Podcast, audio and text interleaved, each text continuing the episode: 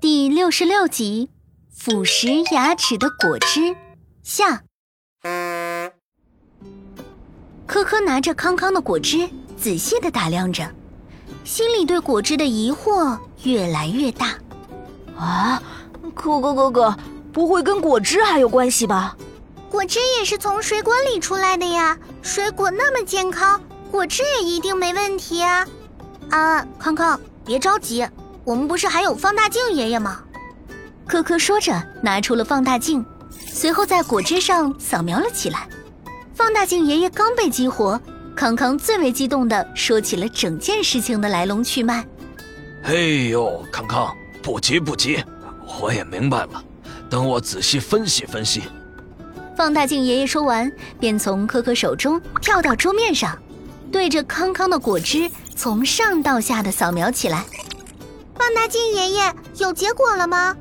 放大镜爷爷，是果汁伤害了我的牙齿吗？对呀。这果汁还真有这个嫌疑，啊！孩子们是这样的，水果在压榨成果汁后，会释放出很多的糖分和果酸，这两种成分其实会软化我们牙齿的牙釉质，时间一久，牙齿的这层保护层便会脱落，加上我们口腔内的细菌又遇上高糖，还会发酵产生酸性，这也加速了牙釉质的溶解。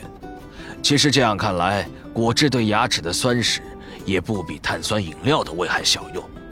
康康这杯果汁是用柑橘类水果压榨的，虽然维生素 C 很丰富，营养不错，但酸度却很大，自然是会伤害牙齿了。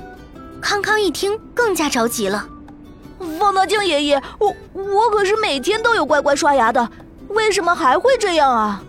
这里我教教小朋友们。以后吃了水果，喝了果汁，不用吃完就急着去刷牙，因为刚吃完这些食物，我们的牙釉质上会形成很多细小的微孔，牙齿的硬度在那时是会降低的，马上刷牙反而会对牙齿造成伤害，所以我们就先用清水漱漱口，半个小时以后再刷牙就行了。原来是这样啊，我以后。一定要好好爱惜我的牙齿。三个小朋友都牢牢记住了放大镜爷爷的话，吃任何零食都不再过度过量，刷牙也越来越仔细认真。最开心的还要数康康了，因为他嘴里要补的牙只有那一颗，其他的牙齿依旧健健康康。